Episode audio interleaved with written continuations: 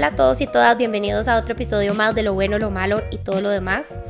Hoy en este episodio tenemos una edición especial, así que puede que sea un poquito más largo. Y le estamos dando el espacio a la comunidad LGBTQIA eh, para compartir un poco de su experiencia, porque este mes, como saben, es Pride Month. Eh, y pues qué mejor manera de darle plataforma a diferentes voces. Así que hoy estoy con Feli y con Ale. Eh, Ale, si quieres te puedes empezar presentando. Em, hola, soy Ale. I'm back. Sí. Em, eh, sí, voy por pronombres él y ellos. Em, mixto de pronombres. sí. Ok, perfecto. ¿Y vos, Feli? Eh, bueno, mi nombre es Felipe. Eh, mis pronombres son él. Por un momento estuve intentando con ella, pero como que nunca se concretó. Después hablamos de eso. Pero sí puede ser él o ella. Eh, sí. Y en drag, ella. Porque también hago drag. Ajá, Entonces cuando estoy en drag, pero solo cuando estoy en drag, ella. Sí. Fuera de drag, no. Ok, perfecto. Entonces, bueno, wow, creo que vamos a hablar de un montón de cosas y estoy demasiado emocionada. Hola. El episodio de hoy viene con un mensaje por parte de The Brain Love Health, una compañía interesada en nuestra salud mental hoy y en el futuro. Brain Love Health fue creado por una razón. Las mujeres padecemos de Alzheimer a un nivel más alto que los hombres, dado en parte por los cambios hormonales abruptos que nos suceden durante la menopausia, además de otros factores a los cuales llamamos la causa raíz de esta enfermedad. Luego de rigurosos estudios, Brain Love Health intenta brindar una parte de la solución a la ecuación de la prevención, la cual incluye llevar un estilo de vida saludable para intentar mitigar el riesgo significativamente desde temprano y no esperar a cuidarse cuando ya sea demasiado tarde. Hoy pueden visitar thebrainlovehealth.com, encontrar más información y si quieren comprar el producto, pueden enviar un correo electrónico a info.brainlovehealth.com o por medio de Instagram y si dicen que vieron la información por medio de lo bueno, lo malo y todo lo demás, las primeras 10 personas van a tener un 20% de, descuento. Porque em, amo los episodios en donde yo como que me siento parte de la audiencia de cierta manera porque aprendo un montón y como que, ¿verdad? Tengo preguntas genuinas que es como, wow, quiero saber, quiero saber sobre esto porque no tengo la menor idea, ¿verdad?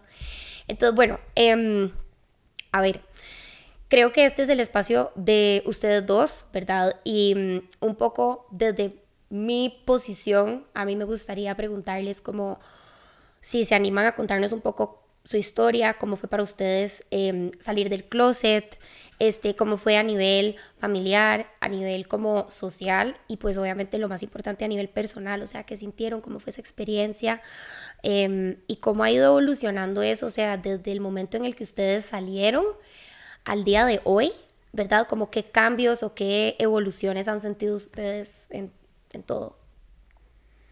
Ok, comienzo yo. Sí. Em, bueno, en realidad mi proceso de coming out fue bastante largo. Eh, yo la primera vez que le dije a mis papás que eh, me gustaban los hombres, eh, además de las mujeres, porque yo soy bisexual, fue cuando tenía creo que 13 o 12 años, iba a cumplir 13. Eh, y yo crecí en un ambiente muy evangélico, muy conservador. Entonces mis papás nunca tuvieron una reacción eh, violenta o agresiva o de eh, utilizar términos peyorativos hacia mí ni nada como lo que uno se imaginaría comúnmente, uno ve en las películas, ¿verdad? Que tratan a la gente pésimo. por dicha no fue así, pero sí fue de no aceptarlo y de esperar a que yo cambiara. Y eh, eso también duele un montón. El saber que hay esta expectativa eh, de todo el mundo alrededor tuyo, la gente que supone que te tiene que aceptar y amar incondicionalmente, de que vas a cambiar y que vas a parar de ser eh, la persona que vos sos. entonces, por muchos años yo intenté cambiar y yo me acuerdo que yo le pedí a Dios, Dios, por favor, por favor, que ya me paren de gustar los hombres, que me paren de gustar los hombres. Y de ahí no funcionó. Eh, por ahí de los 17, iba a cumplir yo 18, ya yo eh, estaba saliendo del cole y yo le dije a mis papás como, vean, yo no voy a intentar más cambiar, ya en el cole todo el mundo sabía, eh, porque además había encontrado mi Tumblr y yo ahí era súper openly gay, entonces de ahí todo el mundo se dio cuenta. Entonces yo le dije a mis papás, yo no voy a intentar, no voy a intentar cambiar más y voy a entrar a la U y voy a vivir mi vida como yo quiero. Entonces ellos me dijeron, ok, está bien. Eh, pero eh, entre ese periodo en el que yo entro a la U y ya empiezo a eh, vivir mi vida abiertamente homosexual, esperen, no, es que eso suena demasiado evangélico, como a vivir mi vida abiertamente homosexual. el, estilo de, sí, el estilo de vida homosexual, sí, o sea, no, jamás. Um, I feel. es que me da mucha risa la palabra evangélico. Em, bueno, entonces a los 17 años yo le digo a, le digo a mis papás, eh, yo voy a vivir mi vida eh, como yo quiero eh, y espero que ustedes lo acepten, porque es quien yo soy. suceden una, serie, una serie de eventos y yo termino en un campamento de conversión. Sí, termino, termino, yendo a un campamento de conversión. ¿Aquí en Costa Rica? Ajá, sí, aquí en Costa Rica hay, pero no, usualmente no se les llaman campamentos de conversión. Tienen eh, otro nombre, ¿verdad? Ajá, es un nombre rarísimo. Hay, lo bajan como en... Hay, hay, hay, gente que les dice encuentros. Es que depende, es muy solapado. Eh, se vende de una manera solapada. Y también no siempre son eh, únicamente para hombres que le gustan los hombres, sino que es para, sea el, cualquiera el problema que ve la iglesia en vos, en tratar de cambiarlo. Entonces, algo muy personalizado. y entonces termino en uno de esos y mm, eh, de ahí por un año eh, me convertí, ¿verdad? Eh, y tuve novia y todo, y como les había dicho, yo soy bisexual, entonces lo que yo sentía hacia ella y todo sí fue real, pero había una parte de mí que yo estaba suprimiendo por completo eh, y eso no estaba bien. O sea, fue, lo que hice fue eh, tratar de eliminar una parte mía para solamente dejar eh, a, existir la parte que era aceptada por la gente que me rodeaba. Después de como un año, em, de ahí yo dije, mm, de ahí no, tal vez creo que quiero volver a lo de antes. y y volví a salir con Maes y ya de ahí, em, de ahí solo ha pasado el tiempo y ahora soy quien soy. Eh, pero sí, desde ese momento en el que yo eh, volví a andar con, con, hombres y todo, ahora ha habido un cambio enorme, eh, no solamente en como recibían el tema mis amigos, sino también mi familia. Eh, en este momento yo puedo decir que me siento eh, completamente aceptado em, y no hay esa expectativa que me mataba a mí de, uy, usted un día va a cambiar o un día Dios lo va a cambiar. Em, y fueron muchos, muchos años, ya, imagínate, yo en este momento tengo 25 años, ahorita cumplo 26, fue hace 9, 9 8 años que eso sucedió. Y hasta ahora es que yo me siento completamente cómodo eh, hablando de si me gusta un mae o no. Eh, que mi familia vea, di, mi familia me ha visto en drag, eh, mi familia fue la primera, fueron las primeras personas a las que yo les, les conté de mi diagnóstico porque yo soy VIH positivo y no solamente de mi diagnóstico de VIH, sino también antes yo había tenido otras infecciones de transmisión sexual y a las primeras personas a las que fui fue a mi familia, entonces eh, la evolución y cambio en ellos ha sido verdaderamente increíble. Yo algunas veces hasta me pongo a llorar porque yo no puedo creer que esté viviendo esta realidad. Eh, obviamente lo ideal hubiera sido que en el momento en el que yo les digo, me digan, uy, sí, lo amamos y eh, le hacemos un coming out party y todo. Pero esa no es la realidad y así como es difícil aceptarlo a uno, yo hasta cierto punto entiendo que si a mí me costó aceptarme a mí mismo, eh, para ellos que no lo están pasando y que vienen de otra realidad y todo, también es un proceso. Entonces yo estoy muy agradecido con ellos porque eh, sé que Di también les ha tomado su esfuerzo. Entonces ha sido algo mutuo, eh, sí hubo peleas obviamente, hubo momentos en los que yo me alejé de ellos y todo, porque yo decía, no, yo no tolerar esto, pero estoy en un punto muy bueno verdaderamente. Eh, y esa fue medio como yo, yo salí con mi familia, con mis amigos de ahí. Los del cole fue que se dieron cuenta por mi Tumblr, que lo encontraron y dijeron, ah, de ahí sí. Igual ni siquiera tenían que haber encontrado mi Tumblr, se notaba. Y, pero, y digamos como que, bueno, sí. pero digamos como que eso, cuando ellos encontraron tu Tumblr, eso significó bullying para, o sea, hacia vos en el colegio. Sí, eh, pero era un bullying extraño porque no es el tipo de bullying que uno espera como a ah, que van a llegar y me van a agarrar a golpes. Sí, no, no era así.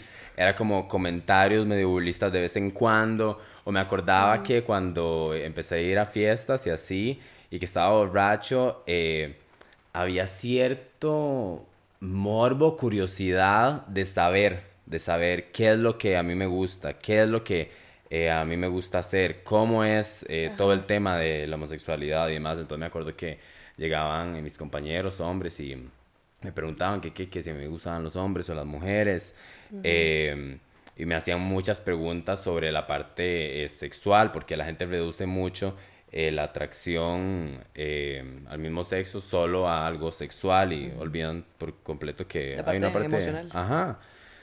Em, entonces era un bullying así como solapado de, comentarios de ahí de vez en cuando. Sí me acuerdo que a mi hermana, que yo le llevo un año, los compañeros le hacían, eh, le hacían también comentarios o preguntas y eh, yo en ese momento no le había dicho a mis hermanas y me acuerdo que un día llegó ella llorando, mi hermana llorando a, a, la casa y me dijo, Felipe, yo solamente necesito que usted me diga si es cierto lo que me están diciendo mis compañeros o no. Y yo me acuerdo que yo no le pude decir que sí, yo le dije que no, que era mentira. Eh, y ella me dijo que está bien, le creo.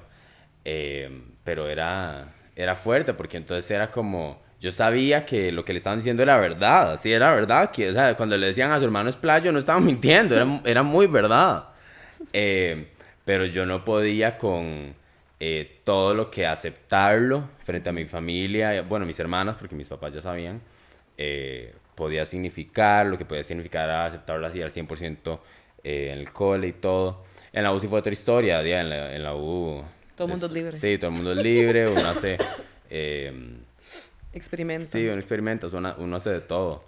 Em, pero, pero sí, con los del college sí, sí también, eh, como les digo, sí vi un cambio porque hay gente que eh, siguió en mi vida cuando yo estaba en el closet, cuando eh, después volví, volví a entrar al closet cuando fui al campamento de conversión y después cuando volví a salir.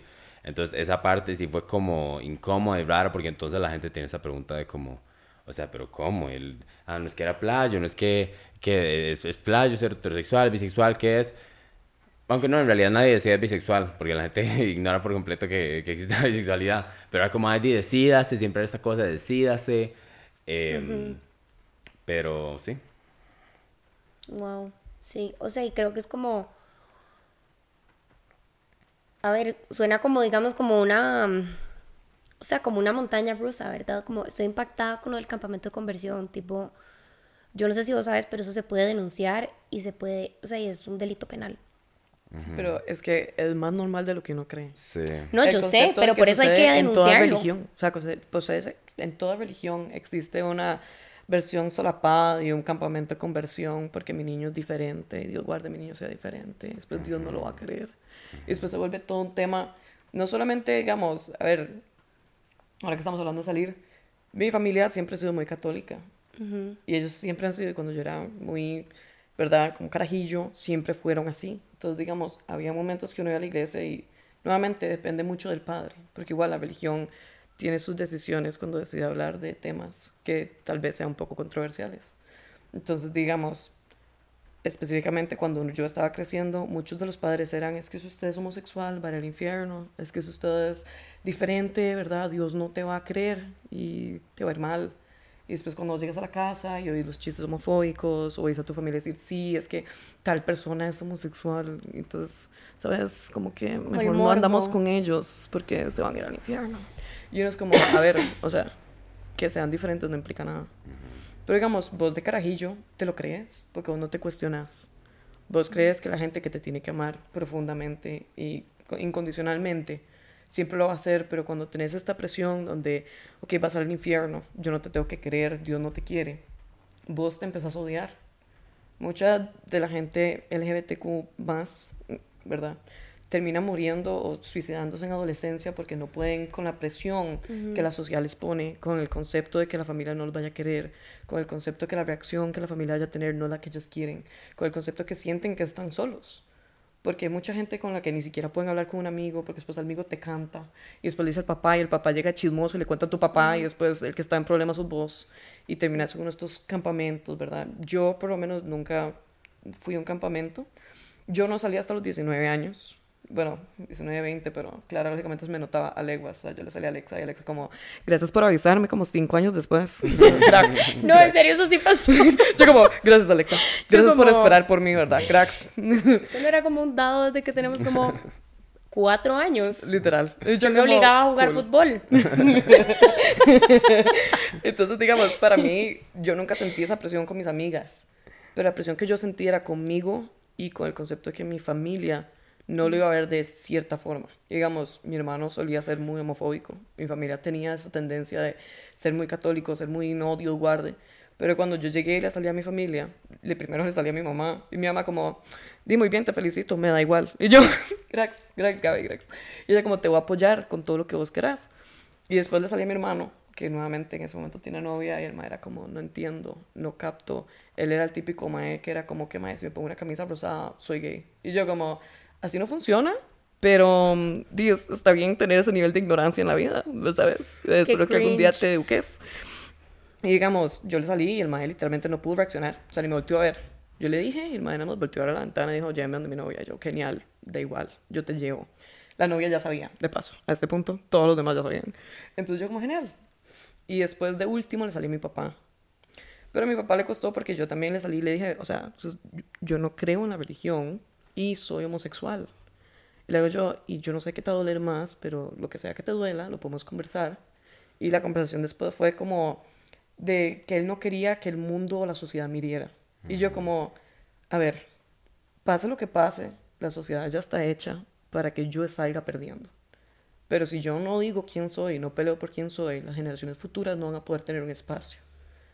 Tal como han hecho las generaciones anteriores, a todos nosotros para que nosotros podamos estar aquí y que no nos apedreen en la, en la calle, ¿verdad? Pero digamos, sigue siendo complicado. Y después mi hermano se fue a la universidad, se educó, tomó una clase trans en la universidad y él dijo, yo quiero saber qué es ser diferente. Y después tuvimos una conversación del tema y me como, qué duro.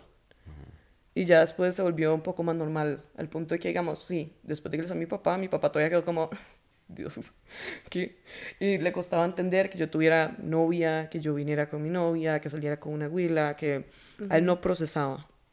Pues después llegó un punto, ya como los últimos dos años, tres años, o sea, yo salí hace un buen rato, pero los últimos dos, tres años el me ha aceptado el concepto de que yo prefiero que estés en un lugar seguro con tu novia, digamos, en la casa, donde vos querás, pero que de verdad que estés en un lugar seguro, a que estés en un lugar donde todo pueda pasar porque yo no tengo control lo que vaya a pasar en ciertas partes de Costa Rica. Y yo no tengo control en qué es lo que te van a decir en la calle. Y entonces hasta cierto punto, digamos, es, es complicado ver ese, ese como concepto de que todo el mundo te va a llamar cuando salgas. Y que, y nuevamente, o sea, uno sale y uno espera, como vos dijiste, uno desearía que fuera como tipo I Love Simon, que claro, lógicamente no es una idea lógica de lo que es salir, porque tus papás nunca van a ser como, oh my god, sí, obvio, qué emoción, sos gay. No, normalmente siempre es como, ¿y ahora? Y es tema de educarlos también, como que yo sea gay no quita que yo sigo siendo la misma persona. Que a mí me guste cierta persona o que yo sea de cierta forma, no quita menos de lo que yo ya soy, porque siempre he sido así. Algo que para mí ha sido eh, un poco complicado y fue más complicado al principio es que eh, yo siempre he sido muy... Eh, como muy out there. siempre he sido muy loud. como bombeta. Ajá, entonces se me notaba mucho eh, lo playo que era, eh, siempre me ha gustado vestirme eh, de manera llamativa, si salgo o algo así. Entonces, mis papás relacionaban mucho todos esos comportamientos que tal vez no, no, son de todas las personas homosexuales con el que yo, con, que, con el que a mí me gustaban los hombres. Por ejemplo, relacionaban el que Adi, que sale tanto de fiesta, mm, 10, eso es porque desde que eh, se hizo de amigos gays, entonces Como eh, ver- sí, entonces relacionan gay igual malo, porque entonces sí, gay igual mucha fiesta, igual alcohol, igual drogas, me explico, todas estas cosas que la gente relaciona con el... eh, con la homosexualidad, a mí me costó mucho separarme eh, de eso. Porque hay gente que, aunque es homosexual, es muy... Yo digo que son eh, gays tal vez más fáciles de consumir para eh, una persona ci- eh, eh, cisgénero Heterosexual. heterosexual. Por ejemplo, es mucho más fácil para una persona cisgénero heterosexual aceptar un mae gay blanco cisgénero que usa camisa polo y pantalones khaki y Sperry's. Me explico, es mucho más fácil eso que aceptar eh, a un mae gay que eh, tal vez eh, se viste, utiliza ropa eh, femenina, eh, se maquilla, eh, sale de fiesta, etcétera. Me explico. Eh, hay- hay, ciertos estigmas relacionados a ciertos comportamientos que entonces la gente los relaciona directamente al ser gay. Y tampoco hay que, hay que hacerse el de la vista gorda. Sí hay muchos comportamientos que son relacionados a la homosexualidad, pero esto no significa que sean algo malo. Por ejemplo, eh, todo lo que tiene que ver con vida nocturna. A mí me parece que eh, gran parte del ser queer eh, un, o un espacio seguro para la gente queer la vida nocturna y eso no es algo malo y es algo que la gente heterosexual nunca va a entender porque eh, para la mayoría de la gente heterosexual la vida nocturna es de ahí salgo con mis amigos a no sé a, a tomar unas birras y whatever a pegármela y ya para uno es encontrar gente como uno, es eh, descubrirse a uno mismo, experimentar cosas que uno no puede experimentar en otros lugares.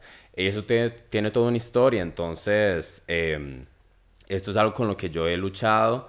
eh, el, digamos, internamente yo decía como, ma, es que, o sea, me estoy convi- convirtiendo en todo lo que eh, la gente piensa que un playo es. O sea, ay, que tengo tatuajes, ay, que tengo piercings, hago drag. Y ahora, tras de eso, tengo VIH. Me explico, es como, soy todo lo que, lo que la gente piensa que un playo es. Entonces era, era algo con lo que yo luchaba mucho, pero de después de que ya eh, llené el cartón, yo dije, de no tengo nada que perder. Eh, pero no a toda la gente le pasa así, por eso es que hay alguna gente que tal vez se, se vuelve un poco eh, sheltered o se mete en, en- en una, eh, en un molde porque es mucho más fácil eh, calzar dentro de un molde eh, que es aceptado, que es ok, sí, soy gay, pero soy aceptado dentro de, de la sociedad eh, cisgénero, heterosexual, a salirse de ese molde no solo por lo gay, sino por todas las otras cosas, ¿me explico? Sí, como que mm, todo esto que vos estás diciendo son cosas que son muy disruptivas a nivel de sociedad, especialmente una sociedad tica, ¿verdad? Que es como demasiado católica, demasiado conservadora, demasiado tradicional.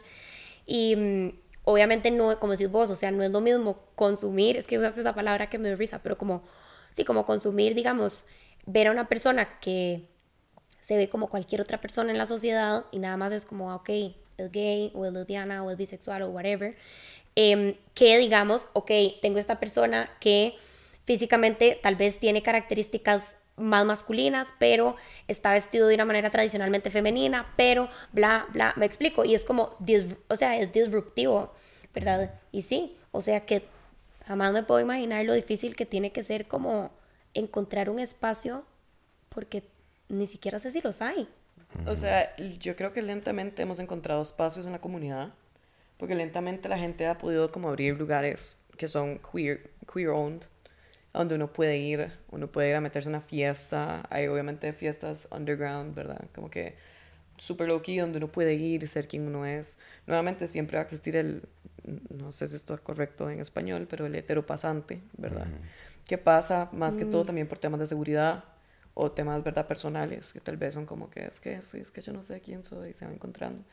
Pero sí es, sí lo encuentro súper complicado. Y digamos, especialmente como en la vida, la vida normal social, digamos. Yo paso mucho como el otro género, ¿verdad? Entonces a mí se me, o sea, me hace un poco conflictivo de vez en cuando ir al baño. Porque entonces, digamos, yo no sé en qué momento, porque digamos, nuevamente por temas de seguridad, yo entro al baño de mujeres.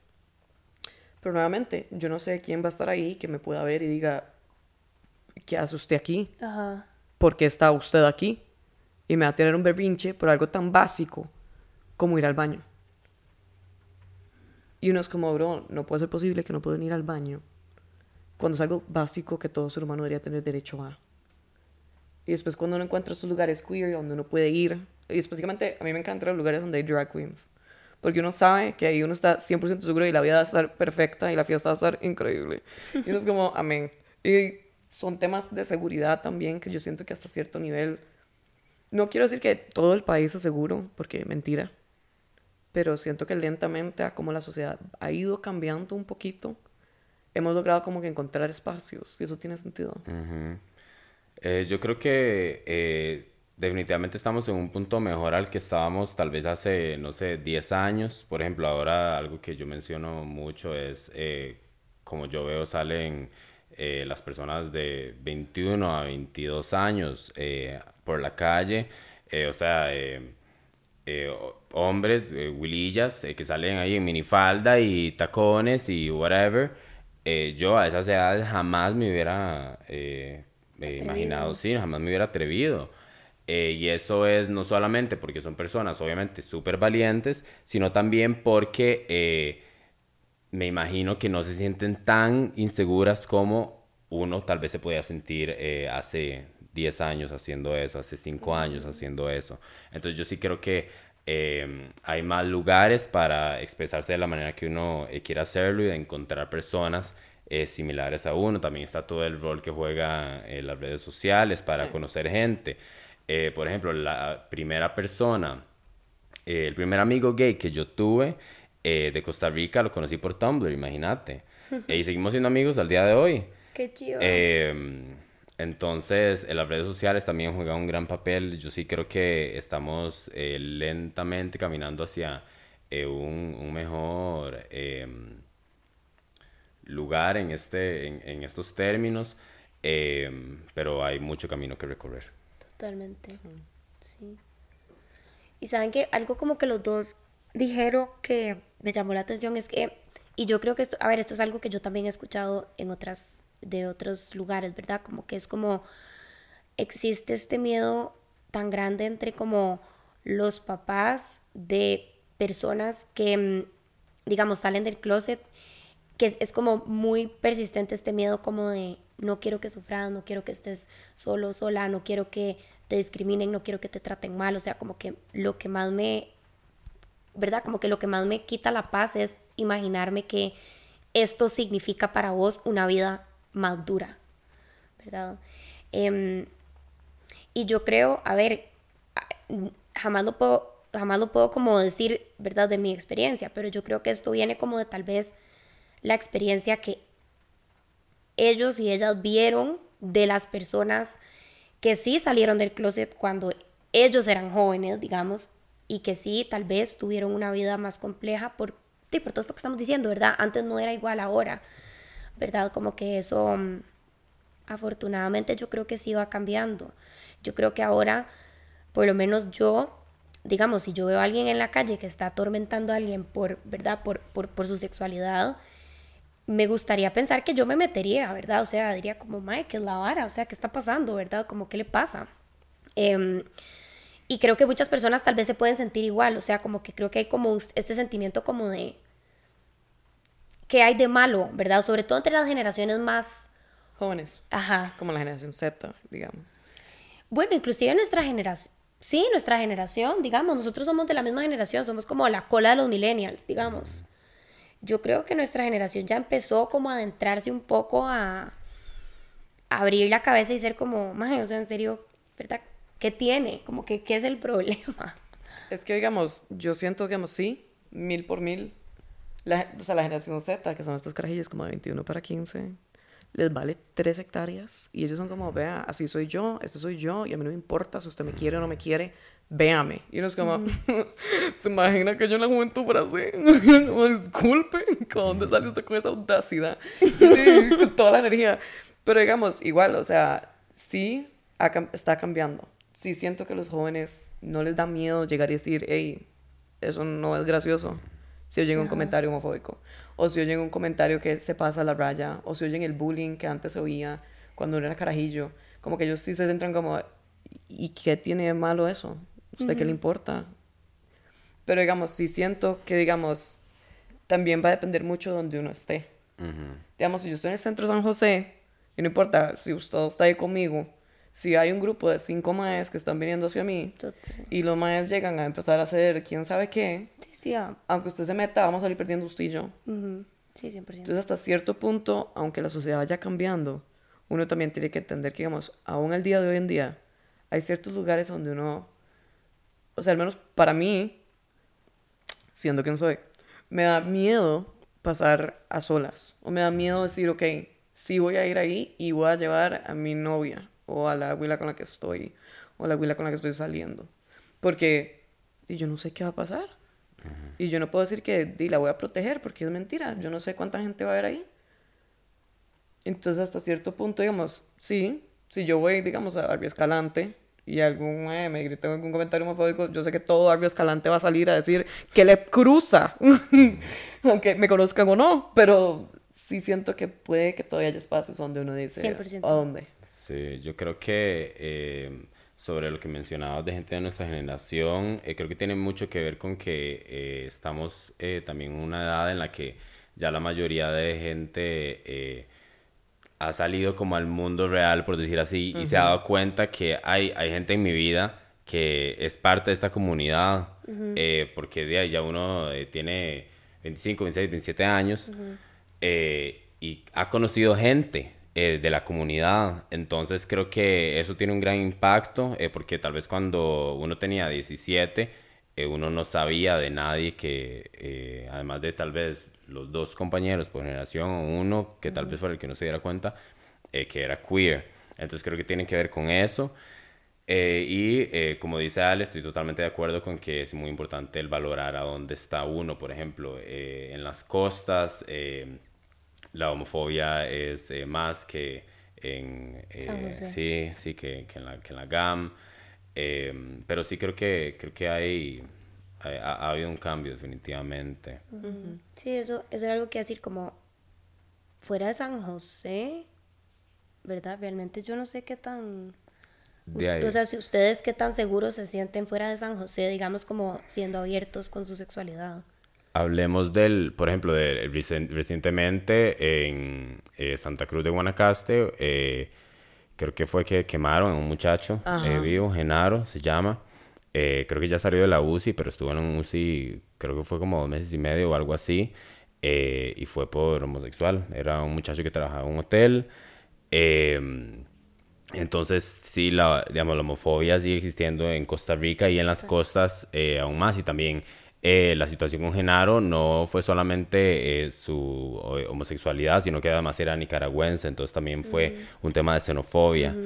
Eh, entonces, yo cómo me sentiría en las costas, bueno, depende de dónde me estés preguntando. Por ejemplo, en Manuel Antonio, que es una playa que es conocida como de un centro gay, por decir así, me siento cómodo, tamarindo tal vez. Eh, pero depende definitivamente eh, del lugar y también yo reconozco que eh, yo eh, tengo cierto privilegio eh, al, por ejemplo, de tener barba, ser alto, ser hombre, eh, que otras personas no tienen y no se sentirían eh, igual de eh, cómodas. Sí. Digamos, yo me acuerdo cuando yo regresé de la U, el año después de salir del closet, que la noticia, la primera noticia que yo recibí, bueno, leí cuando llegué, era una mujer lesbiana que era masculina. Que lo que hicieron fue que la violaron en, en Escazú y después la partieron por piezas y la tiraron al río. Entonces, digamos, que existe odio, existe odio.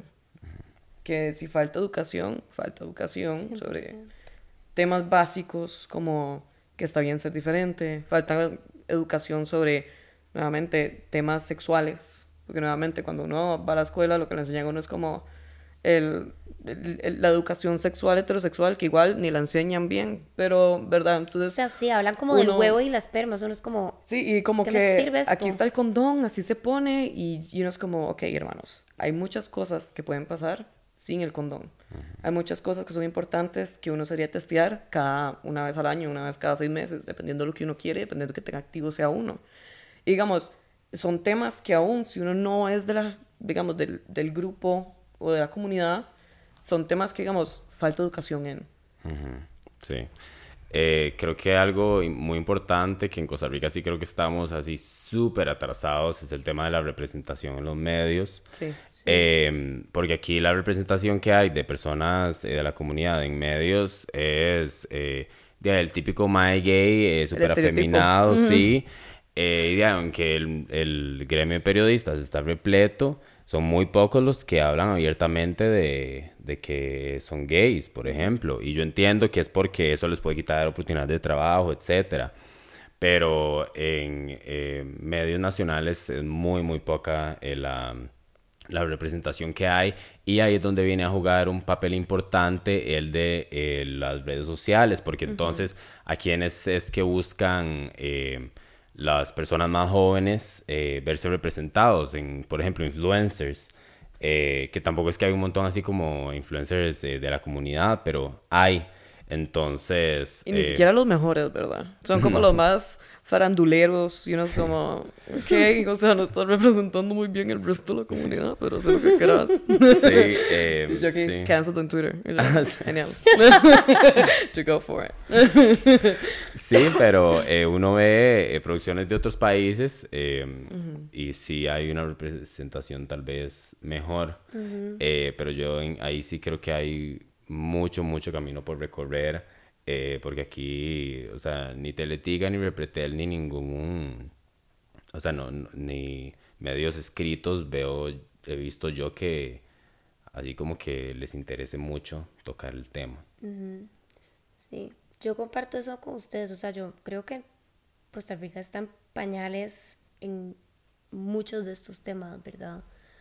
Es demasiado tradicional, demasiado como... eh, y bueno, y eso que supuestamente somos más como... eh, Abiertos que el resto de que Centroamérica. el resto de Centroamérica. Que bueno, no sé, ¿verdad? Nunca he estado en otro país de Centroamérica como... eh, o sea, igual tampoco podría como tener la experiencia de saberlo, pero yo sí creo que, a ver, falta demasiado camino por recorrer. O sea, con todo esto que vos decís, em, o sea, realmente escucharlos hablar es como, a ver, es como que, y corrija- corríjanme si no es así, ¿verdad? Pero es como que tengo muy escogidos mis lugares a donde puedo estar tranquilo, seguro, ser yo mismo, eh, pero fuera de eso es como, ok, voy como, ¿verdad? Como con ojos de- en la espalda porque no sé qué puede pasar.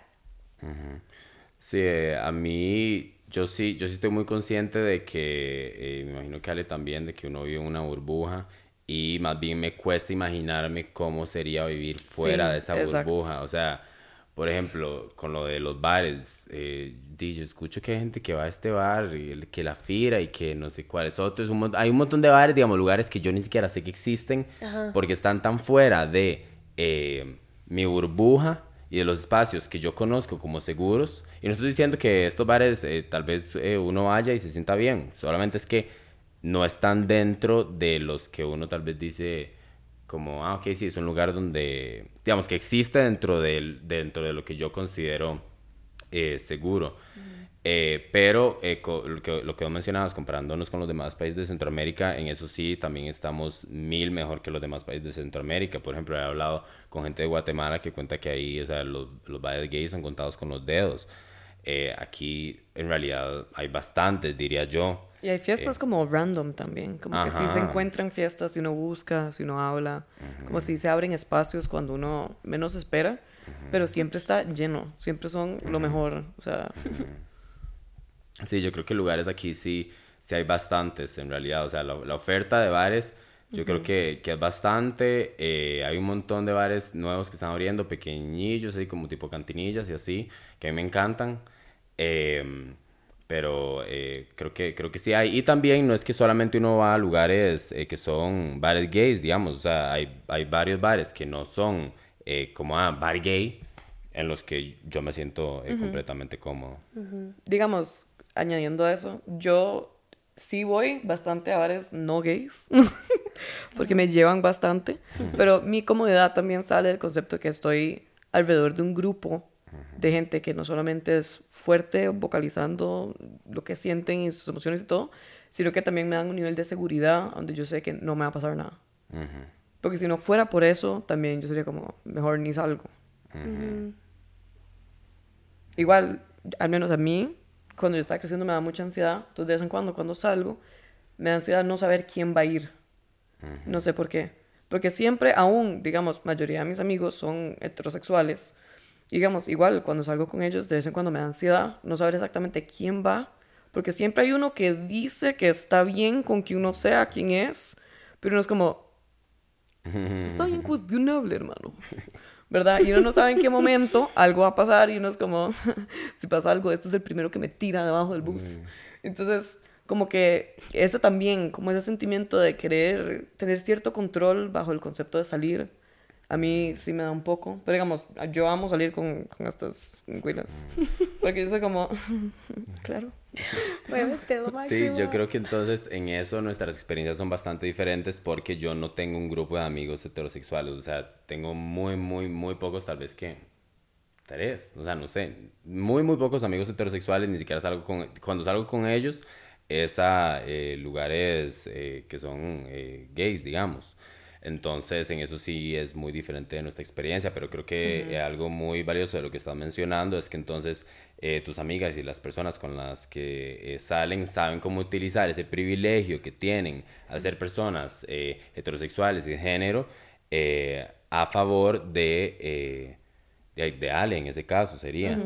Eh, y eso es algo eh, que creo que es de las mejores maneras en las que una persona eh, heterosexual y sin género puede ayudar o ser un aliado verdaderamente de la comunidad, en agarrar el espacio que tiene dentro de la sociedad y hacerlo inclusivo. Me explico, no, no es que tiene que ir al bar gay, sino el espacio que vos tenés dentro de ese bar heterosexual donde estás, digamos, bar heterosexual, sí eh, Me encanta hacerlo inclusivo. Esa nómina.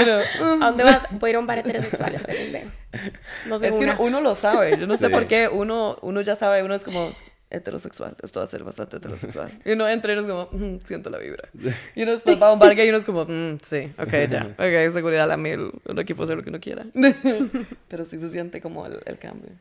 No, sí, pero, o sea, yo por lo menos sí tengo un grupo de personas que digamos igual, o sea que sí siento que es como, por dicha las tengo, porque si no igual a mí se me complicaría mucho ir al baño en general, se me complicaría mucho tener que lidiar con bartenders, se me complicaría mucho lidiar con seguridad. Nuevamente, salgo con un grupo que me haga sentir como con seguridad, pero, pero sí, o sea, siento que, que ni se dan cuenta, la verdad, que están haciendo el trabajo sin que uno les diga. O sea, yo de hecho he visto en dos ocasiones, he visto como que mm, tal vez un bouncer se le queda viendo a Ale como, como, como mal. O sea, no que la, o sea, no que, a ver, no que el bouncer va a agarrar y va como a ponerse violento, nada por el estilo, nada más como, ¿verdad? Como juzgando. Y yo sí como que le he buscado la mirada, ¿verdad? Como, buenas, ¿verdad? O sea, como, diga algo, diga algo, hijo de puta, diga algo, no tacones, Pero sí, como, eso sí, me, eso ha pasado en un bar heterosexual en la Cali, digamos, como que lo tengo súper presente porque fue hace poco. Em, y, y ya, o sea, pero obviamente yo no lo voy a decir a usted, y como que nunca como se siente. Como si uno no lo sintiera. Y Alexa ahí, vea, la está viendo. Sí, exacto. Y, yo como, lo, lo vi desde que yo entré, digamos, lo vi desde que yo entré. Yo como, siento las vibras. Exacto. Pero sí, pero digamos como eso, tío, obviamente tal vez uno no está tan pendiente de eso porque no es la experiencia, o sea, no es, no es el lugar donde, donde, uno, desde donde uno está viviendo, pero como que mm, obviamente andar, o sea, como que de tanto andar vos y yo, obviamente uno como que empieza tal vez a notar cosas, ¿verdad? O sea, también a veces como que eh, a mí me da risa porque a veces se nos quedan viendo, ¿verdad? Como que no sé, Ale y yo vamos a pedir un trago, vamos al baño y nos metemos como al mismo cuadrito, ¿verdad? Y la gente toda confundida como... Y salimos y es como... ¿Qué? ¿verdad? Y obviamente uno le a mí me pela, o sea, es algo como que es tan micro, es un microsegundo, o sea, pero si yo me pongo, a, ¿verdad? Como a recordar, pues sí, ahí está, o sea, ahí está, ¿verdad? Nada más yo no le doy pelota y yo creo que Ale tampoco le da pelota y uno nada más está ahí como en su jajaja, ja, ja, ¿verdad? Chingando. es que en un bar gay eh, sería súper normal que se metan eh, dos personas eh, juntas al, al, al mismo, cubículo, ¿verdad? Sí. Algo que yo he notado que le pasa mucho a la gente en bares heterosexuales o espacios predominantemente heterosexuales es que tienen como este morbo. y Yo lo he notado cuando yo salgo en drag, porque yo en drag igual me dejo la barba, como de saber, uy, ¿qué es? Como- ajá. Yo lo he notado y a mí me frustra hasta cierto nivel y después soy como, ok, me da igual. Véame como quiera, trate de analizar qué soy. Ese es un tema suyo con usted y Dios, porque solamente Dios sabrá. Porque, o sea, digamos, si me llegaran a preguntar, no me importa. Pero cuando te llegan y te quedan viendo así como, mm, ¿qué será? Mm. Y después se vuelve hasta sexual la mirada. Ajá. Pasa a ser una mirada de, quiero saber, a pasa una mirada Sí. podría que... mm, y uno es como... Simplemente porque soy diferente, no vamos a culiar, ¿ok? Dejémoslo bien claro, ¿ok? Eso Sí. no va a pasar hoy, Es- eso no va a suceder, y se vuelve así como morboso, y uno lo siente, Sí. y hasta como cringe, das cosas, como... Sí. ¿Por qué? A mí me pasa que eh, cuando yo salgo en drag eh, y estoy en un lugar eh, así público, digamos que no es un bar gay o algo así, que eh, la gente se me queda viendo, eh, creo que la duda es mucho con respecto a que la gente no sabe diferenciar lo que es una persona transgénero de eh, alguien que hace transformismo. Yo lo que hago es transformismo, yo no soy transgénero. Eh, pero entonces seguro, ay, me imagino que lo que debe pasar por la mente de mucha gente es, qué raro, ok, eh, este Mae piensa que es mujer pero tiene barba, ¿qué significa esto? ¿Qué, qué cosa es? Eh, porque no saben que entonces hay eh, transformistas, eh, porque piensan que es todo lo mismo, y entonces tampoco saben que hay transformistas que, que se dejan la barba, por ejemplo. Entonces también es falta de educación de saber cuáles son las diferentes categorías, por decir así. Eh, para mí, sí, eh, como el drag para mí es performance, eh, sí eh, hay una parte de mí que, eh, o sea, a mí, a mí me gusta el dejar a la gente con esa duda, eh, porque eh, creo que... Como que eso es parte de la vara. Sí, Ajá. les deja esa, esa pregunta de ¿qué, qué- qué era eso? ¿Qué, qué hay más allá de solo hombre y mujer? O persona que se cree hombre y persona que se cree mujer. O persona que quiere ser hombre y persona que quiere ser mujer. ¿Qué hay más allá de eso? Entonces, eh, a mí me, me- me, gusta de vez en cuando salir en drag solo para ver las reacciones de la gente y porque eh, me gusta generar esa, esa conversación, porque probablemente generan conversaciones entre eh, personas. Por ejemplo, el otro día, eh, para el cumpleaños de un amigo, hicimos un rally y entonces eran varios grupos y el grupo eh, de mis amigos fuimos todos en drag y entonces era un rally así como por eh, todo San Pedro y todo y entonces en un momento había que tomarse una foto en un- eh, comiendo en un restaurante y no sé qué, entramos a Jacomín, estaba lleno de, de señoras. Y todos to- estaban en drag. Yes. Ajá, sí. y Digo mi mejor vida. y entonces eh, era así, repleto de señoras. Y entonces yo imagino que cuando salimos de ahí, eh, muchas se quedaron cuestionándose como, qué raro, como, ¿qué será? ¿Qué será? Y también, o inclusive también chiquitos y chiquitas que vi- seguro vieron y, dije, y le preguntaron a los papás, ¿y eso qué? ¿Qué es? Se quedaron con la, con la pregunta, con la duda. Eh, porque como lo que mencionábamos ahora en la tele, uno no ve nada de esto. eh, creo que el llevar estos conceptos así a espacios, como, como dije antes, eh, heterosexuales, eh, generan conversaciones interesantes entre estas personas, aunque puede ser que al final terminen diciendo, ah, son un montón de playazos.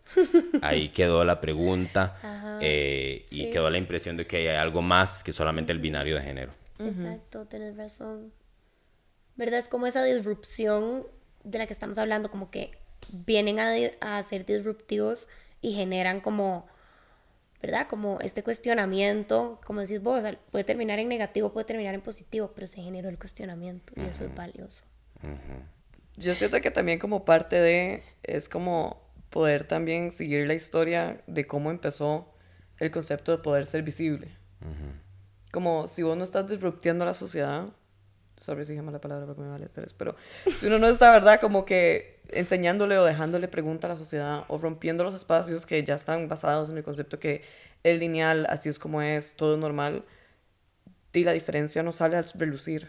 Las preguntas no se hacen, la sociedad no se pregunta, la sociedad no investiga, no se educa.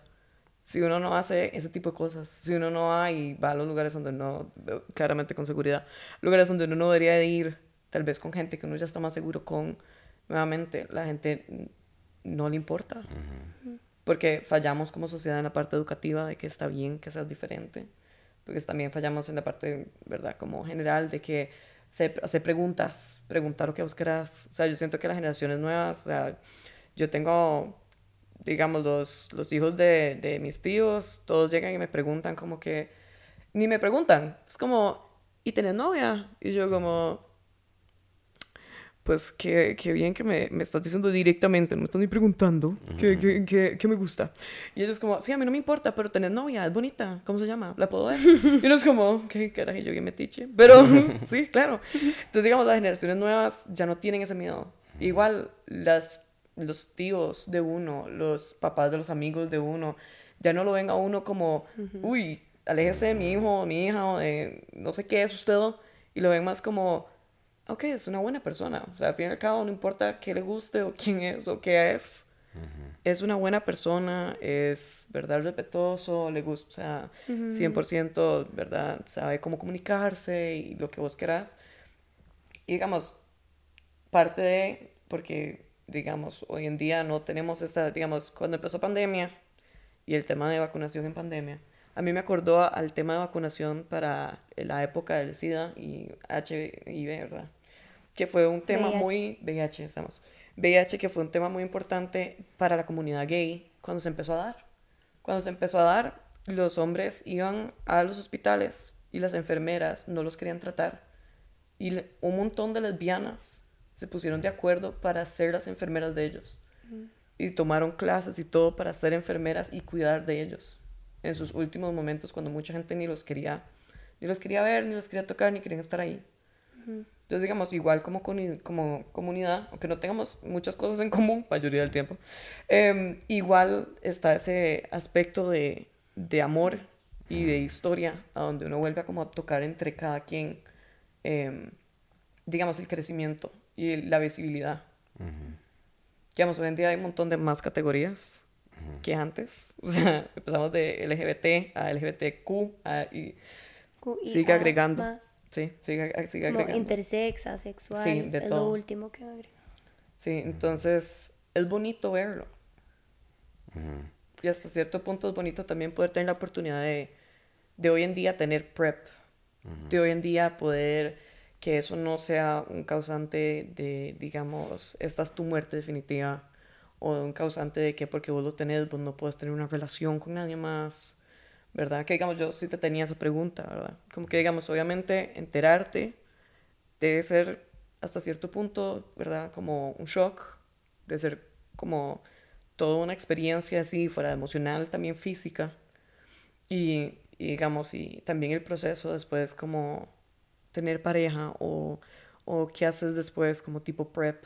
Digamos, yo nunca he preguntado porque nuevamente yo no, pero si existe PrEP acá. O sea, algo equivalente a PrEP acá. Tanto que me perdí un toque. O sea, cuando dicen PrEP, ¿de qué estás hablando? Ok, PrEP es como un medicamento que sacaron especialmente para la comunidad de hombres gays, a donde, digamos, si uno de tus parejas es... Eh, eh, positivo. Mira, es un, es un son unas pastillas eh, que básicamente lo que hacen es que eh, se vuelva casi que imposible, tiene una efectividad creo que del eh, 99%, 98-99% eh, contra eh, el virus. Sí, entonces eh, lo que pasa es que es para personas seronegativas. Las personas seronegativas son las que no viven con el virus. Las personas seropositivas son las que sí vivimos con el virus. Entonces, si vos sos seronegativo, te tomas esta pastilla una al día eh, y podés eh, tener relaciones sexuales con una persona que eh, sea seropositiva y no va a, y el riesgo de, transmisión se va a reducir casi que a cero. Igual es recomendado utilizarlo con condón y todo, que obviamente es lo ideal. La gente no lo hace así en realidad, la gente más que todo lo usa para coger sin condón. Pero eh, lo que hace el PrEP es eh, reducir el riesgo de transmisión de VIH de una persona seropositiva a una seronegativa y la que lo toma es la persona seronegativa. Okay. Yo como persona seropositiva lo que tomo es una pastilla al día también, pero no de PrEP, de otro medicamento. Y eh, de los componentes de el que yo tomo, hay dos que el PrEP tiene. Eh, yo tomo un medicamento que tiene tres componentes, el PrEP creo que tiene dos o uno, no, no estoy seguro. Y entonces eh, el que yo tomo es el que, el que tiene los tres componentes, una pastilla al día, todos los días. Y ya con eso lo que pasa es que mi carga viral, que es básicamente cuánto virus tengo en mí, digamos, qué tan transmisible es el virus, eh, se va reduciendo eh, y siempre cuando yo me puedo hacer una prueba hoy eh, o en 10 años o me la puedo haber hecho hace un año, que siempre la prueba va a salir positiva, pero mi posibilidad de, de, transmitir el virus se vuelve casi que nula o nula básicamente. Eh, lo que la frase que, que, se utiliza mucho es que indetectable es igual a intransmisible. Cuando mi carga viral es indetectable, eh, eso no significa que no es detectable por un eh, examen. sino se hacen otro tipo de exámenes. Cuando es indetectable en estos exámenes propiamente que te hacen especiales, entonces es que es, es intransmisible el virus, sí. Entonces lo ideal sería que yo estuviera en tratamiento y que la persona con la que voy a tener relaciones eh, también tomara PrEP. Pero si una persona no toma PrEP y yo estoy en tratamiento y ya soy indetectable, eh, la persona también, digamos, está, eh, debería estar en paz. aquí está disponible en la caja tanto el tratamiento que yo tengo que tomar, que el que yo tomo se llama tripla eh, como eh, PrEP. Eh, PrEP en este momento lo están dando solamente para hombres que tienen sexo con hombres, trabajadores sexuales y creo que mujeres trans, porque es un plan piloto en este momento, no está disponible para toda la población, pero tengo entendido que la idea sí es que eventualmente esté disponible para toda la población porque al final el VIH no es solo una enfermedad de los gays, ¿verdad? Sino que cualquier persona puede contraer el virus. Entonces, em, sí. Sí, eh, para mí lo que, bueno, eh, sí, ¿qué vas a preguntar? O sea, te iba a decir como eh, que antes de que empezáramos como el episodio, que yo les pregunté, ¿verdad? Como em, se dice salir del closet, como, ¿verdad? Y que vos me dijiste como que con mi diagnóstico. Y, o sea, como que yo me quedé como súper impactada porque nunca había pensado que tener un diagnóstico, o sea, como a ver, que el hecho de tener un diagnóstico implicaría algún, como un tipo de salir del closet. Entonces te quería como preguntar de eso, porque te suena como que tuviste dos, dos salidas del closet, digamos. Bueno, tres, porque uno fue como heterosexual. Ah, bueno. y después otra vez como que... Me falta trans, no, mentira. Experto. Pero, eh, sí, eso es algo... Eh, muy personal de cada persona, digamos, depende de si vos querés contar o no. Eh, y es una discusión que está siempre muy presente. Em, yo creo que eh, uno eh, solamente debería de contar si así quiere hacerlo. Yo desde que recibí mi resultado, que bueno, para contarles un poco cómo fue, yo estaba con síntomas que era básicamente mucha sudoración en la noche, me sentía muy cansado, y entonces yo dije, qué raro. Eh, es que ya era, era, mucha, mucha la sudoración así por demasiado. Tenía que cambiar las sábanas y todo de, la cama, me acuerdo. Eh, y entonces me acuerdo que estaba en la cocina con mis hermanas y me dice, mi hermana Felipe tiene los eh, ganglios linfáticos inflamados. Y yo, ay, ¿qué es eso? Y entonces me dijo esto, esto. Entonces ya me pongo yo a revisar y entonces dice Google, ¿qué es mononucleosis o VIH? Entonces yo, yo me acuerdo que yo pensé, ay, fijo mononucleosis. Entonces les digo yo, ay, vean lo que dice internet, qué risa. Porque yo pensé jamás, ¿verdad? Uno piensa, a mí jamás me va a pasar. Eh, entonces, resulta que tenía los ganglios linfáticos inflamados y entonces, eh, entre las opciones que decía Google era mononucleosis, VIH o sífilis. Entonces, yo no me había hecho exámenes, creo que como en unos cuatro o cinco meses. Entonces, yo pensé, ay, para quitarme la duda, voy a ir a hacerme examen de sífilis y de VIH me voy a hacer los exámenes y entonces a un laboratorio privado y el mismo día me llega el correo el resultado de los de sífilis. Y yo, qué raro, porque Pero no me sífilis salió positivo. No, salió negativo. Y yo, qué raro, porque no me habían mandado el de VIH también. Y yo ya empecé. Ay, será, será. Yo me acuerdo que hasta le mandé un audio a un amigo como, ay, no, jamás, no sé qué, porque uno piensa, eso jamás me va a pasar a mí, porque en realidad la posibilidad de eh, contraer el virus es muy, muy baja. No es que eh, vos eh, tener relaciones con alguien que es cero positivo. Y ya. Y ya, no, no, es, es muy baja la posibilidad. O sea, es ganarse la lotería. Entonces, em, me acuerdo que llamé al laboratorio y no me contestaron. Entonces, este laboratorio tiene una plataforma online como para buscar los exámenes. Además de que se lo mandan uno por correo. Entonces me metí yo a la plataforma ya con mi usuario y todo. Y ahí está. Entonces abro yo el resultado y dice dice positivo. Yo me acuerdo que yo solamente me quedé así enfrente de la compu viendo, viendo el resultado, ¿verdad? Eh, yo por dicha eh, ya tenía, no muchísimo conocimiento, pero conocía sobre el virus, tenía amigos que son ser positivos, eh, o sea, yo sabía que no era el fin del mundo. Entonces no, no fue así emocionalmente como algo súper duro. De hecho, me acuerdo que fue eh, uno o dos días antes de irme a pasar fin de año a Santa Teresa, imagínate. O sea, el bajón que pudo haber sido, pero al final la pasé bien y todo, y iba con amigos y... Eh, y verdaderamente a mí me tocó muy bien. Digamos, a mí me tocó eh, fui muy, muy eh, suertudo en la gente que me rodea, no solamente con mi familia, que fue las primeras personas que les conté, sino también mis amigos. Nunca recibí ningún comentario feo, nada. Eh, pero es por lo que decíamos ahora, que uno vive en una burbuja. Em, probablemente sí hay gente que se ha enterado, de la que yo ni idea tengo, que debe haber dicho una que otra cosa. Una vez sí me acuerdo que estaba en, en un bar y un maestro se enojó conmigo y bueno, yo había escrito ahí un artículo sobre ITS y había mencionado que una vez eh, yo había tenido gonorrea, ¿verdad? Y sí me gritó algo de que, ah, que cuidado pegar la gonorrea, no sé qué. Y yo, es VIH. No, Pero, pero, eh, pero sí, digamos, ese ha sido como lo más terrible que me ha sucedido. Eh, mi lucha, por decir así, fue más interna con pensar lo que les dije ahora de Mae. Soy todo lo que la gente piensa que somos los playos. Como decir, como que cumplí un estereotipo. Ajá, sí. ¿Sí? Eh, y también el pensar, o sea, voy, voy a volverme undateable, ya nadie va a querer salir conmigo. Em, porque de ahí no es que vos empezás a tomarte las eh, pastillas y que ya al día siguiente ya sos indetectable. No, no es así.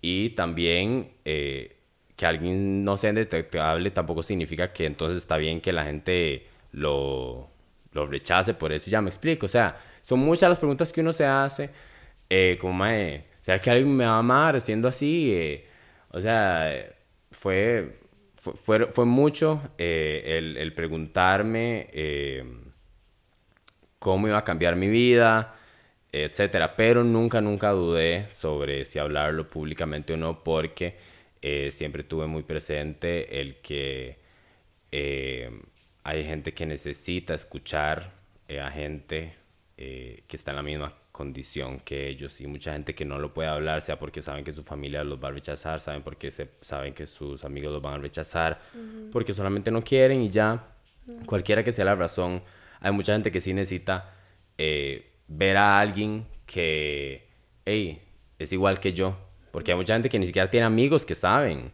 Eh, y me ha pasado muchísimo de que yo eh, lo hablé públicamente que se me ha acercado gente a decirme como, hey, gracias, eh, hey, gracias, eh, verdaderamente yo necesitaba, bla, bla, o que me ha llegado a hacer preguntas de que ya se dan cuenta que son positivos, que cómo es el proceso, etcétera, o gente inclusive que me ha dicho como, hey, soy, me ha pasado mucho y, y siempre me llega mucho eh, al corazón que llega gente así como en fiestas o algo así y me dice como, hey, ustedes y yo somos iguales, y yo entiendo a lo que se refieren con eso. Em, entonces, em, ha sido el hablar públicamente una experiencia en realidad linda, he conocido a muchísima gente es súper valiosa, no me arrepiento para nada.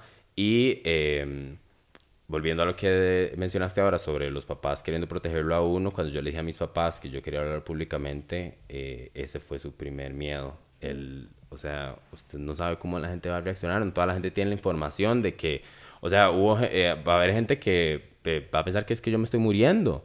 Eh, o que es que, ah, que voy a llegar y que ah, lo voy a contagiar. Me explico. Entonces, mis papás, por dicha, sí estaban súper educados eh, respecto al tema. Eh, y no tuve que, que darles ningún... Ninguna charla. Ninguna charla al respecto. Igual mis hermanas. pero ese sí fue, era uno, uno de los grandes miedos que ellos tenían. Y, y yo lo tuve en, en algún punto, pero siempre ganó el saber que eh, así como yo creciendo necesité eh, gente en la cual verme representado respecto a mi sexualidad y mis luchas, eh, sé que hay gente que respecto a este tema, el del VIH, eh, le, apreciaría el tener a alguien que, que, pudiera decir, hey, yo soy positivo. Sí. creo que también como, y aquí voy a meter tal vez como la cuchara psicológica, porque cuando te escucho decir eso, pienso mucho como en la necesidad tan grande que tenemos de recordarnos de nuestra humanidad compartida, ¿verdad? Y eso es algo que yo hablo mucho con mis pacientes, no en estos temas, ¿verdad? Sino en general, como de que a veces uno se le olvida que todo el mundo está librando una batalla en su propia vida interna, con sus propias cosas, ¿verdad? Em, y que le duele y que, ¿verdad? Y como que está sufriendo y le duele y le da miedo y, ¿verdad? Y tiene todas estas preguntas, sea lo que sea, y como que en eso nos podemos encontrar, o sea, en eso, en eso somos iguales absolutamente todos los seres humanos del planeta, ¿verdad? Como que no hay una sola persona en el planeta, viva o muerta, que no haya, ¿verdad? Tenido como estas preguntas, estas, estos sufrimientos, estos miedos, estas ansiedades, estas... Y como que cuando te escucho decir eso, ¿verdad? Inmediatamente se me vino como a la mente eso como de, a ver, em, necesitamos, o sea, en, el tema específico como del VIH positivo, estas personas necesitan demasiado saber, ¿verdad? Como, ok, hay otros, ¿verdad? Como, como yo y hay otras como yo, o sea, no, no soy este bicho raro o esta bicha rara que me han dicho o que tal vez, ¿verdad? Se escucha como solapado en la sociedad o whatever, ¿verdad? Pero es como al final es eso, es como, y al final eso sí nos une absolutamente a todos y a todas y a todos, ¿verdad? Como que nuestra humanidad. Sí, eh, totalmente. Y creo que... Em, eh, ya voy, espera, se me fue.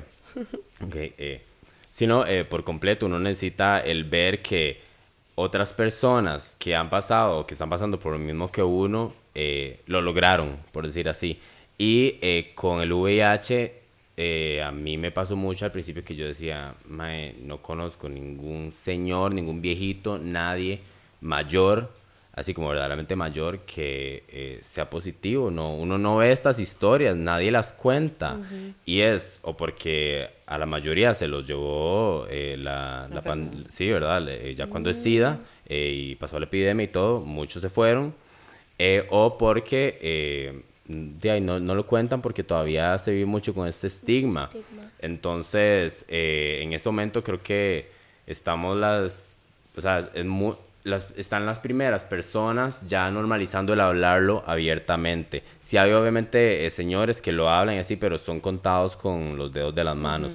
Me acuerdo una vez que estaba en, eh, un, en un bar y estaba hablando con un gringo eh, que a tener creo que 80 y algo, algo así. Y hablando de un montón de cosas, eh, él me terminó contando que él era positivo y para mí fue una experiencia muy bonita porque fue la primera persona que yo conocí que había vivido por el AIDS epidemic eh, allá en Estados, que fue donde fue terrible. Aquí en Costa Rica también fue terrible, pero en, en, Estados fue muy, muy fuerte. Y él me contaba que, que él se quedó sin amigos, básicamente, o sea, porque todos se le murieron. Entonces, para mí fue eh, muy emocional saber que él estaba ahí, que estaba vivo, que estaba sano. Em, y creo que eso pasa no solamente con el VIH, sino con todas las experiencias que uno pasa en la vida. El saber que alguien que pasó o está, o está pasando por algo similar a uno, lo logró. Em, y el otro lado de, de, esta conversación yo creo que es también el saber que eh, inclusive que las personas que no lo logran o las personas eh, que no son así eh, súper exitosas con sus eh, luchas, por decir así. Eh, digamos, por ejemplo, que las personas homosexuales que no han logrado un nivel de éxito mil, así ya, hiper, gigante. sí, gigante, no significa que sean menos eh, admirables, me explico, porque también creo que... A, eh, nivel, a nivel monetario, ¿te, ¿te referís? ¿O a nivel...? Sí, digamos, a nivel de éxito o de vida personal, monetario, todo, porque sí creo que dentro de la comunidad hay este, bueno, y en la sociedad hay, esta, hay esta expectativa de que las personas de, de la comunidad LGTBQ para merecer respeto y eh, admiración tenemos que ser así lo más, tenemos El que ser lo más, ex- sí, lo más exitoso, lo- y por eso es que eh, vos ves eh, que mucha gente de la comunidad eh, le pone demasiado y termina siendo bastante exitosa porque lo que se nos enseña que la manera de ganar el respeto del resto de la sociedad es alcanzando X y Y cosas a nivel sea personal o monetario. Pero creo que hace falta el darnos cuenta que no es necesario el alcanzar ciertos eh, Metas. ciertas metas para ser una persona eh, de- que, va- que vale. Exacto. Sí, o sea, un ser humano es valioso y merece respeto y merece absolutamente todo por existir. Punto. O sea, un bebé entra al mundo y es como, "Mae, vamos a proteger a este bebé a capa y espada, ¿verdad? Y como que a la gente se le olvida esa, ese concepto em, cuando dicho bebé crece, ¿verdad? Y es como, es lo mismo. O sea, si un ser humano está vivo, así sea, como decís vos, la persona más millonaria, lo que sea, o un asesino, es valioso. O sea, es una vida humana, es valiosa. Y creo que a la gente le cuesta digerir eso, es, es verdad, pero, pero creo que como que... mm, yo voy a hablar de, o sea, como no, no puedo hablar aquí de nada, pero creo como que realmente mm, entender esa, esa humanidad compartida nos abre un poco como el corazón, por así decirlo, a poder ver a las personas o las, digamos, la gente que nos está escuchando. O sea, si ustedes tal vez les han dicho toda la vida que eso estuvo mal, yo también crecí en una familia muy tradicional, ¿verdad? Como que para mí nunca ha estado mal porque es como, "Ma, usted, es- o sea, usted es un ser humano como yo, usted siente lo mismo que yo, usted tiene ansiedades, usted tiene miedos, usted ama, le gustan personas, quiere hacer aventuras con su vida, o sea, como que, ¿qué es la diferencia? O sea, la diferencia es como, al final, cuando uno lo ve desde ahí, yo creo que las diferencias se vuelven muy pequeñitas y se vuelven divertidas. Es como, mae, qué chiva como poder como jugar este juego de vida con personas diferentes porque lo hacen como más enriquecedor, más divertido, más como colorful, digamos. ¿Verdad? Que si fuéramos, no sé, siete Alexas. O sea, qué aburrido. Digamos, para ser un poco más controversial.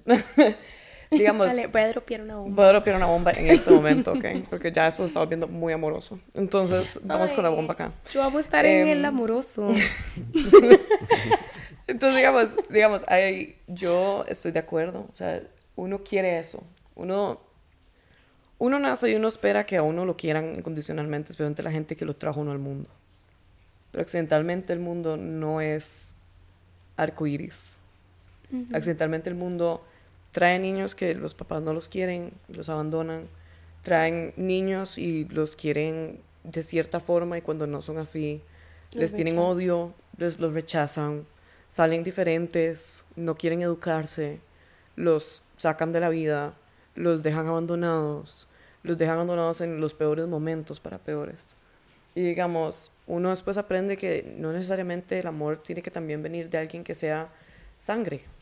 Yo tenía un montón de amigos en la universidad que los papás los sacaron cuando tenían 14, vivieron en la calle mucho tiempo, encontraron a un drag mom, que se le, se dicen mamá, que ellas usualmente tienen casa y eh, ven a los niños, los traen y los educan, y, ¿verdad? Y los apoyan y los llevan a todo esto, que eh, en Estados Unidos es bastante normal para el drag, ¿verdad? Para el ball, que es todo un, un efe- o sea, es, es todo un evento en la comunidad gay.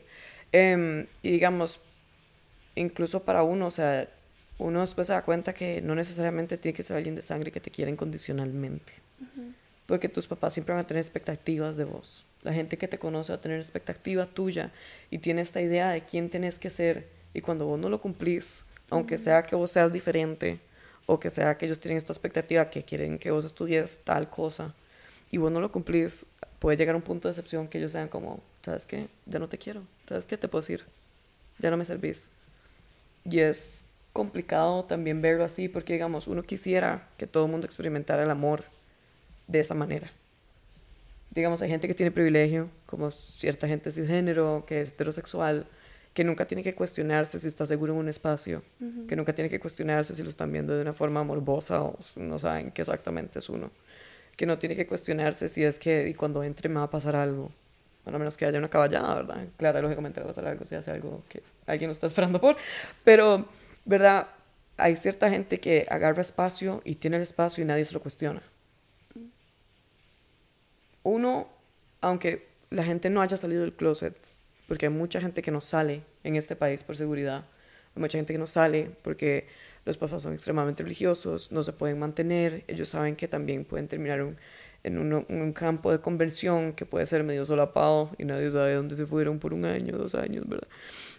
Es todo un tema porque también, o sea, esos campamentos de conversión, hay muchas películas al respecto, en Estados Unidos son, no sé cómo son aquí, pero como lo pintan allá y como mis amigos también lo pintaron allá, es que son muy serios, hay como abuso físico, hay mucho abuso mental, es mucho lavado de cerebro, es mucho de quién vos sos, no va a llegar a nada. Te disminuyen al punto que vos decís, ok, soy lo que usted quiera que yo sea. Nada más dígame qué quiere que sea. A mí ya me da igual. Entonces es, es complicado llegar a, a decir, ok, I'm out and proud. Mm. Porque digamos, hay gente como nosotros que lo podemos decir porque tenemos cierto, digamos, cierto, cierto privilegio que nosotros nos, al salir no nos fue tan mal.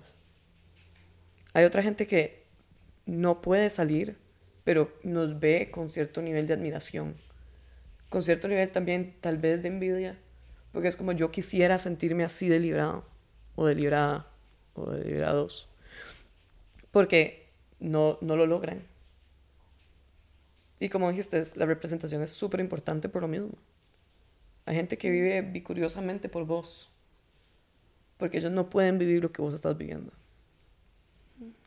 Entonces es, es interesante ver ese espacio y cuando uno ya sale que uno usualmente, uno cuando, antes de salir, uno es como, bueno, yo por lo menos, aunque se me notaba leguas a como Alexa lo pinta, ¿verdad?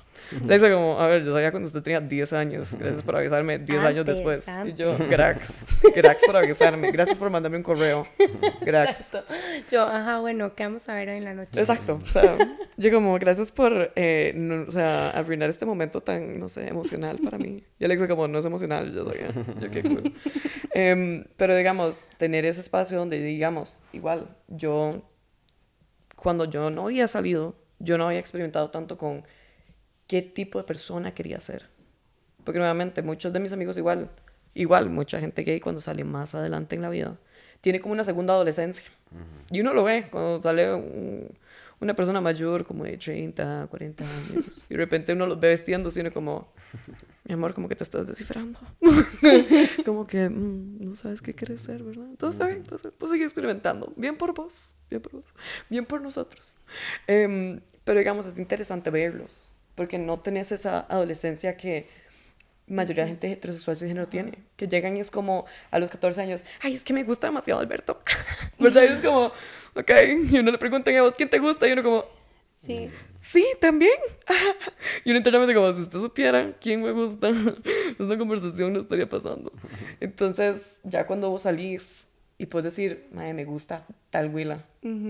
También es como interesante verlo con las amigas, porque las amigas son como, ¿qué? Perdón, ¿qué? Y es como, let me remind you I'm gay. como, ¿verdad? Como, hola, sí me, me gustan, ¿verdad? Es el mismo sexo. Y es interesante verlo. Pero, sí, uno quisiera que el mundo fuera coiris. Uno quisiera que uno no tuviera que agarrar ese espacio o buscar a alguien que tenga el espacio para que se lo dé a uno. Y siento que lentamente, a como vamos, sí se está dando.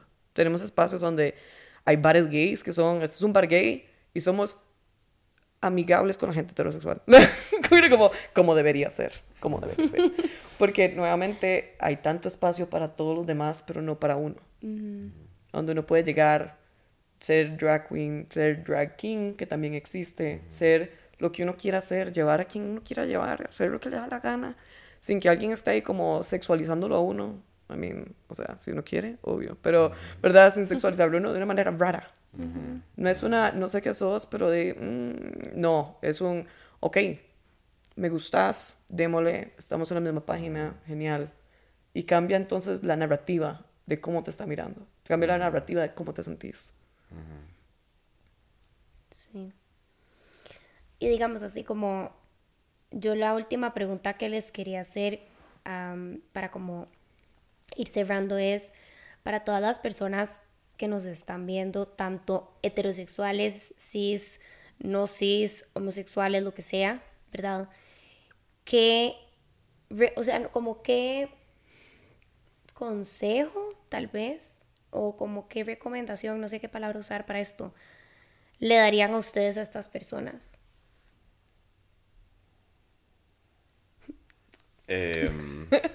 Yo, como, creo, I'll let you take this. Eh, yo creo que si es para toda la gente que nos está viendo, creo que sería que intenten hacer drag alguna vez en su vida. Amén. Sí, yo quiero. Em, o sea, y no es que tienen que maquillarse así increíble y ponerse una ropa increíble, no, o sea, cómprense una peluca, por ejemplo, si lo que quieren hacer es eh, drag queen, cómprense una peluca y unos tacones y un vestido ahí, una americana y se lo prueban y ven cómo se sienten, experimenten con su género, con su expresión de género. Em, y háganlo con sus amigos, con sus amigas, es algo muy divertido, él enseña a uno muchísimo sobre uno mismo. Em, y, y, sí, o sea, y por ejemplo, si lo que quieren ser es dragging, hacer, hacer em, digamos, eh, como algo más masculino, de ahí también vístanse de una manera más masculina, pero experimenten, experimenten con su expresión de género porque es una de las maneras en las que yo creo que las personas se limitan más y una de las maneras en las que uno aprende más sobre uno y también sobre el cuerpo de uno. A mí me pasó mucho que cuando eh, después de empezar a hacer drag aprendí a apreciar muchísimo más mi cuerpo que antes. Antes eh, de una relación un poco difícil con, con mi cuerpo, con cómo me veía y el saber que yo puedo transformarlo eh, de X de manera es algo que, que, me gusta mucho. Y el saber que puedo transformar mi cara con maquillaje, que puedo ponerme una peluca, X de cosa, eh, es algo eh, muy, muy interesante. Y también el tema de, los pronombres ahí entra, que es con lo que empecé diciendo. yo antes de empezar a hacer drag, yo, yo decía como, ah, ok, como que no estoy seguro, no me super identifico con la parte masculina, ¿será que empiezo a utilizar el pronombre ella? Pero también aquí, o sea, muy poca gente la que eh, va a llegar y decir, digamos, yo nunca dije solo ella, entonces es muy poca gente la que va a decir como, ah, ella, me explico. O sea, no era algo como que se concretó y no fue nunca como una realidad de mi vida, pero me di cuenta haciendo drag que eh, me siento cómodo con que utilicen pronombres eh, femeninos solamente cuando estoy en drag y los demás cuando eh, estoy como Felipe, por decir así. Entonces, eh, el hacer drag es algo que le enseña a uno mucho sobre uno mismo, eh, le enseña a uno a conocerse, es divertido. y entonces ese sería mi consejo a, toda la gente que nos está viendo, sí. Qué divertido. para mí, em, el consejo sería específicamente tal vez para la gente aliada, digamos que digamos, si saben que alguien está pasando por un mal momento, o saben que alguien puede ser que, claro, lógicamente grite durísimo, que puede ser que sea de la comunidad, pero que todavía no ha salido, que tengan el valor, que de vez en cuando es complicado, para agarrar el espacio que ustedes se adueñan de y poder defender al resto de la comunidad que tal vez en ese momento no puede, porque tal vez la persona no tenga la voz para hacerlo. Porque de vez en cuando uno no lo cree, pero puede ser muy importante para una persona joven que no tiene con quién hablar o que también se siente muy aislada por el concepto de que son diferentes. Mm. Sí, qué lindo. Bueno, y mm, mi recomendación, nadie me la pidió, pero... no, no, pero yo creo que, mm, a ver, creo que eh, como, como profesional en psicología, creo que nos hace falta Em, ejercitar mucho el músculo de ver más allá de em, las capas que, ¿verdad? Que, que, nos definen y entender como que realmente todos estamos aquí. Y a ver, esto puede sonar un poquito como pachamámico, me disculpan, yo soy un poco pachamámica. full, full pero, mm, ¿verdad? O sea, todos estamos aquí teniendo una experiencia humana y todos estamos aquí compartiendo, de como este trip que es la vida y mm, nadie, nadie, nadie, nadie se salva de sentir lo que absolutamente todas las personas sientan, sienten. Entonces, o sea, usted puede ver a alguien en la cárcel, en Chepe Centro, en la iglesia, eh, sus papás, o sea, todo el mundo ha sentido lo que usted siente en un mayor o menor grado, porque, porque la humanidad, o sea, el ser humano es universal. Y mm, a mí me gustaría que la gente como que meditara sobre eso, o sea, como que lo tuviera como más en el centro de su ser, porque yo creo que eso bota mucho de lo que nos separa o genera como estas, ¿verdad? Estos prejuicios y estas como discriminaciones, o sea, como cuando tenemos eso muy al centro realmente y lo demás como que se cae, como que pasa a segundo plano, ¿verdad? Y sí. Bueno, demasiadas gracias por venir a compartir con nosotros, em, conmigo, por hablar de su experiencia, por ser en serio tan honestos y como atreverse a, o demasiado valientes